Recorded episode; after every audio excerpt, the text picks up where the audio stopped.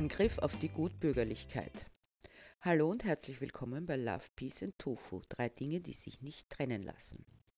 Zerstörung und Lebensfeindlichkeit widerspricht dem. Seit Beginn der sogenannten ersten industriellen Revolution haben wir uns diese beiden Dinge auf die Fahnen geschrieben. Nicht bewusst und willentlich, das will ich niemandem unterstellen. Aber wenn man ein wenig darüber nachdenkt, die Entwicklungen zu Ende denkt, dann kommt es darauf heraus. Immer mehr erzeugen zu wollen unter Zuhilfenahme von immer mehr Ressourcen, um damit einen Markt zu schaffen, den es vorher nicht gab, führt zwangsläufig zum Versiegen der Ressourcen und zu einem Überdruck an Müll und Entsorgtem, nicht nur an Dingen, sondern auch an Lebewesen. Doch um diesen Markt zu schaffen, bedurfte es Produktions- und Förderstätten, die an diesem Markt nicht teilhaben sollten, da sie finanziell am Minimum gehalten wurden. Billige Arbeitskräfte, billige Rohstoffe und billige Transportmöglichkeiten machten es möglich, dass sich die meisten Menschen in der westlichen Hemisphäre einen Lebensstil leisten konnten, von dem die Menschen, die ihn eigentlich erwirtschafteten, nur träumen können. Mittlerweile sind wir so weit, dass wir konsumieren, ohne zu wissen warum. Macht auch nichts. Wenn man es dann doch nicht braucht, schmeißt man es eben weg. War eh so billig. Und natürlich muss man sich auch die eine oder andere Annehmlichkeit leisten. Urlaub ist obligatorisch. Der Zweitwagen sowieso. Skifahren im Winter, Tauchurlaub im Sommer. Dazwischen ein paar kleine Trips, um sich von der Mühsal des Lebens zu erholen. Auch wenn ich mich frage, wie viele Menschen tatsächlich Mühsal erleben. Hunger, Kälte, Krankheit, das ist Mühsal. Doch wenn man die meisten Menschen jammern hört, dann sind das kleine bis mittelgroße Befindlichkeitsstörungen, die auch nur heraufbeschworen werden, um zu zeigen, ja, auch ich habe Probleme, gravierende sogar. Das Leben ist auch für mich hart. Da kann ich mich nicht um andere oder gar um anderes kümmern. Und während wir so weitermachen wie bisher, geht der Planet vor die Hunde. Die Meere sind leergefischt und vollgemüllt, die Regenwälder werden immer mehr abgeholzt, die grüne Lunge immer mehr zerstört und die Felder, auf denen eigentlich unsere Lebensmittel wachsen sollten, nach und nach kaputt gemacht durch entsprechende Chemikalien und Überdüngung. Wo soll man sonst auch hin mit der ganzen Gülle aus der Massentierhaltung? Es bräuchte einen radikalen Schnitt, einen tiefgreifenden Schnitt in der Lebensführung weltweit, um noch irgendetwas zu retten. Das wissen wir, eigentlich bereits seit 50 Jahren. Das heißt, wir hätten 50 Jahre Zeit gehabt, hätten uns in Ruhe Konzepte überlegen können, nach und nach umstellen können auf nicht fossile Brennstoffe zum Beispiel, auf eine Art der Ernährung, die ressourcenschonend ist und auf einen Lebensstil, der das Sein statt dem Haben in den Mittelpunkt stellt. Weg von der Vereinzelung, Einigelung in die Kleinfamilie hin zu einer Gemeinschaft, in der sich die Menschen füreinander verantwortlich fühlen. Genug Zeit wäre gewesen. Doch haben wir sie genutzt? Natürlich haben wir sie genutzt, nicht nur um weiterzumachen wie bisher, sondern immer noch mehr davon. Mehr produzieren, mehr konsumieren, mehr zerstören, mehr ausbeuten, mehr morden. Das war und ist die Antwort auf den ersten Bericht des Club of Rome und auf all die mahnenden Stimmen, die diesem folgten. Die Bücher, die darüber geschrieben wurden, was denn nicht alles schief läuft und was man denn nicht alles tun könnte, um gegenzulenken, angefangen vom Rat, Müll zu trennen und plastikfrei zu leben, bis hin zum Verzicht auf tierliche Produkte, könnten mittlerweile Bibliotheken füllen. Letztendlich ist es doch nur ein Markt geworden, der auch bedient wurde. Die Bücher stehen, gelesen oder ungelesen, zu Hause herum. Doch selbst die, die sie gelesen haben, ziehen in den wenigsten Fällen Konsequenzen aus den Informationen, die ihnen die Lektüre vermittelte. Petitionen wurden eingebracht, Gespräche gesucht mit PolitikerInnen und EntscheidungsträgerInnen. Manche waren freundlich. Vielleicht sagten sie sogar, wir würden darüber nachdenken, und schon war es wieder in der Versenkung verschwunden. ExpertInnen aus Wissenschaft und Forschung brachten öffentliche dringende Appelle vor. Auch das wurde und wird ignoriert.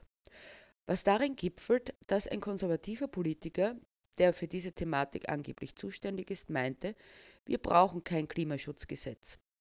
Zusammengefasst kann gesagt werden, alle Versuche, die zuständigen Menschen zu erreichen, Bewusstseinsarbeit zu leisten bei der Bevölkerung, sind kläglich gescheitert.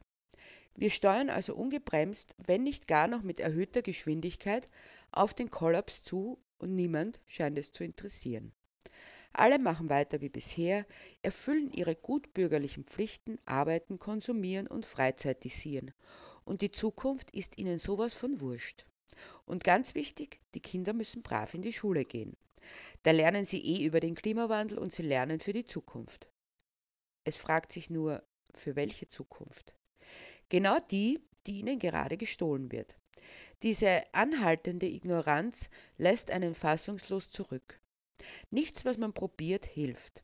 Alle zeigen sich jovial, aber sagen letztlich nichts anderes als Lebt brav euer Leben, wie es sich gehört. Wir kümmern uns schon darum. Und wann? Na, wann es passt. Brav zurück ins Bürgerliche und den Mund halten. Es half alles nichts. Was blieb, waren Fassungslosigkeit und Verzweiflung. Man müsste etwas machen, was wirklich Aufmerksamkeit erregt, was nicht mehr einfach stillschweigend übergangen werden konnte, nicht mehr zu ignorieren war. Es war die Verzweiflung, das Gefühl, dass alles verloren ist, diese Ohnmacht gegenüber den scheinbaren Gegebenheiten, um die sich niemand kümmerte, schon gar nicht jene, die etwas verändern könnten, die die Menschen dazu trieb, sich auf die Straßen und Kunstwerke zu kleben, den Verkehr aufzuhalten und die hochhehre Kunst zu beschmutzen. Die Reaktionen waren so kurzsichtig wie vorhersehbar. Die Bürgerinnen fühlten sich in ihrer Ruhe gestört. Da hatte man plötzlich einen guten Grund, sich über Zerstörungswut aufzuregen, wobei man geflissentlich unter den Tisch fallen ließ, dass das bisschen Rahmen oder Wand, das da dran glauben mussten, nichts sind im Vergleich dazu, was wir jeden Tag an Zerstörung an der Natur verbrechen. Aber die meisten Menschen schaffen es nicht, über den Tellerrand hinauszusehen. Sie können sich vorstellen, dass es schwierig ist, Öl von Rahmen, Wand und Boden zu schrubben, und von Monet haben Sie auch schon mal was gehört, der Ihnen aber bis zu dem Moment völlig egal war. Heißt, es ist völlig egal, wenn tausende Arten aussterben, aber ein bisschen Öl auf einer Wand ist der Weltuntergang. So böse Menschen, die so etwas tun können, das kann man nachvollziehen, nicht aber die Auswirkungen, die es zeitigt, wenn wir die Atmosphäre Tag für Tag mit den Rückständen fossiler Brennstoffe belasten. Letztendlich können wir irgendwann sagen, die Natur ist zwar im Eimer, viele Länder sind untergegangen, Millionen Menschen sind verhungert, aber wir haben einen Monet gerettet. Was sagt uns das über die Prioritäten des sogenannten Bildungsbürgertums? Was sagt uns das über die Verfasstheit der Menschen? Ich habe die Gelegenheit genutzt und ein paar Menschen interviewt, die im Stau standen, weil sich ein paar AktivistInnen von der letzten Generation auf der Straße festgeklebt hatten.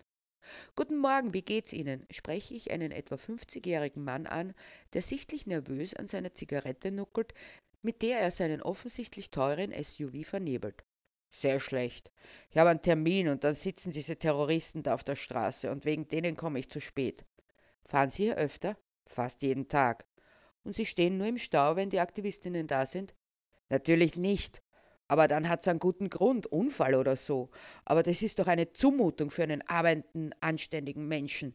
Die sollen was hakeln gehen, die Gefraster, aber schön alles reingeschoben bekommen von Mama und Papa. Sie meinen also, dass es wichtiger ist, arbeiten zu gehen, als den Planeten zu retten? Und damit wollen Sie den Planeten retten? Da sind die Politiker zuständig, nicht brave, arbeitsame Menschen. Von mir sollen sich zum Affen machen, aber dort, wo es keinen stört. Ja, dort, wo es keinen stört, wo sie nicht beachtet werden, halten wir das einmal fest. Ich ging weiter zu einem teuren Mercedes und die Dame öffnete bereitwillig das Fenster. Sie war angetan mit einem Fuchsmantel. Guten Morgen, wie geht es Ihnen? Ach, jetzt, wo ich meine Kosmetikerin erreicht habe, besser. Ich musste doch den Termin verschieben. Gut, dass ich so eine wichtige Kundin bin. Ich möchte nicht meinen, wie ausgebucht die ist. Sie haben also kein Problem mit den Protesten? Das, ah, Ach, was soll man sagen? Der Pöbel geht auf die Straße. Sehen Sie sich die nur mal an so stillos, richtig abgerissen, wie die herumlaufen. Da kann man nichts anderes erwarten. Stilvoll ist demnach nur totes Tier zu tragen? Wie Sie das sagen, richtig grausam hört sich das an.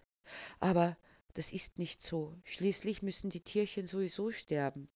Da erweist man ihnen letztlich sogar Ehre, wenn man ihren wunderschönen Pelz trägt. Wie ein umsichtiges Totengedenken ist das.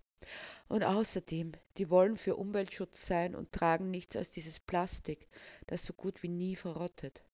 So wie die Chemikalien in ihrem Pelz. Solange sie so herumlaufen, werden sie niemanden beeindrucken. Ich tue so viel für die Umwelt, mit Charities und so. Ich brauche mich nicht auf die Straße kleben. Damit schloss sie das Fenster, das Gespräch war offenbar beendet.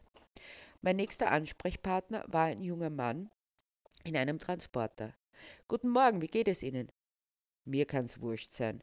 Ich werde eh nach Stunden bezahlt. Ob ich da jetzt früher oder später wohin komme, juckt mich nicht. Sie befürworten also die Proteste? Was? Kommen Sie denn darauf? Ist doch der größte Schwachsinn. Kleben sich da fest, beschädigen fremdes Eigentum, lauter Idioten. Welches fremde Eigentum? Na, die Straße. Mit Superkleber? Naja, sagen alle so. Und warum fremdes Eigentum? Gehören die Straßen nicht allen? Naja, schon, aber nur wenn sie genutzt werden, wofür sie da sind. Aber Sie wissen schon, dass diese Menschen sich auch für ihre Zukunft einsetzen? Was heißt da Zukunft einsetzen? Man hört immer Klimawandel. Dabei ist doch alles ganz normal. Dass es mal wärmer, mal kälter ist. Das war doch schon immer so. Sie wissen aber, dass Pakistan zu einem Drittel unter Wasser steht. Die Gefahr besteht, dass Tuvalu wahrscheinlich bald im Meer verschwindet und im Senegal die Menschen verhungern. Alles wegen des Klimawandels, den wir verursacht haben. Tuvalu! Das haben Sie sich jetzt aber schön ausgedacht. Was soll das sein, die Heimat von Tavaluga? Nein, das ist ein kleiner Inselstaat im Pazifik. Aber was sagen Sie dazu? Ist es nicht unfair, dass gerade die Ärmsten für unsere Umweltsünden büßen müssen? Was heißt Umweltsünden? Die kriegen doch einfach zu viele Kinder, weiß man doch. Selber schuld. Wären sie halt nicht so arm. Und ich sage Ihnen was, wenn die so könnten wie wir, die würden es genauso machen. Aber wenn es so weitergeht, dann trifft es uns auch. Und Sie sind noch jung. Macht Ihnen das keine Angst? Die werden schon irgendwas erfinden, dann passt es schon. Und die dort vorn, die werden es auch billiger geben, wenn man sie einsperrt, so eine Frechheit, da alles lahmzulegen. Sie meinen also, man sollte Menschen, die normalen zivilen Ungehorsam leisten, einsperren? Klar, das geht gar nicht. Das sind doch bloß Verbrecher. Ungehorsam gehört sich nicht. In dem Moment fuhr er los. Die Aktivistinnen waren entfernt worden und der Verkehr floss ungehindert weiter, also abgesehen von den ganz normalen Verzögerungsgründen. Aber an dieser Stelle kann zusammengefasst werden dass Arbeitsplätze wichtiger sind als eine intakte Umwelt, dass sich die AktivistInnen ruhig austoben dürfen, aber dort, wo sie am besten niemand hört oder sieht, wo sie also niemanden stören, dass sie sich stilvoller kleiden sollen, damit sie ernst genommen werden und dass uns Probleme, die weit weg sind, nicht interessieren, selbst dann nicht, wenn wir sie verursacht haben. Und da sind wir bei einem wichtigen Punkt dass der Auslöser für einen Stau darin zu finden ist, dass sich ein paar Menschen auf die Straße setzen und den Verkehr blockieren, ist für jede einsichtig. Da sind Ursache und Wirkung offensichtlich. Aber Überschwemmungen in Pakistan, Anstieg des Meeresspiegels, sodass nicht nur Tuvalu unterzugehen droht, Dürre im Senegal, sodass 40 Prozent der Bevölkerung vom Hungertod bedroht sind, da ist es schon schwerer zu erklären, dass es damit zusammenhängt, dass wir daran schuld sind. Der Zusammenhang ist nicht evident. Erst wenn uns die Folgen selbst treffen, dann kommt der große Jammer. Auch das haben wir schon erlebt. Wenn man sich dann allerdings hinstellt und meint, das haben wir euch schon lange gesagt und ihr habt nicht gehört, dann gilt man als herzlos, weil man nicht an all die armen Menschen denkt, denen was zugestoßen ist. Vielleicht ist es nicht angenehm, aber immer noch kein Vergleich zu dem, was passiert, wenn wir mit dem Thema genauso umgehen wie bisher, dass wir es ignorieren. Deshalb ist es ein Gebot der Stunde, dass die Akte des zivilen Ungehorsams, die dazu führen, dass wir hoffentlich aus unserer Lethargie und Ignoranz aufgeschreckt werden, immer mehr werden. So lange, bis wirklich Veränderungen geschehen, denn die Selbstverständlichkeit, mit der wir die Zukunft der nächsten Generationen zerstören, muss endlich zu Fall gebracht werden und wir den Weg bereiten für eine Zukunft voller Love, Peace and Tofu.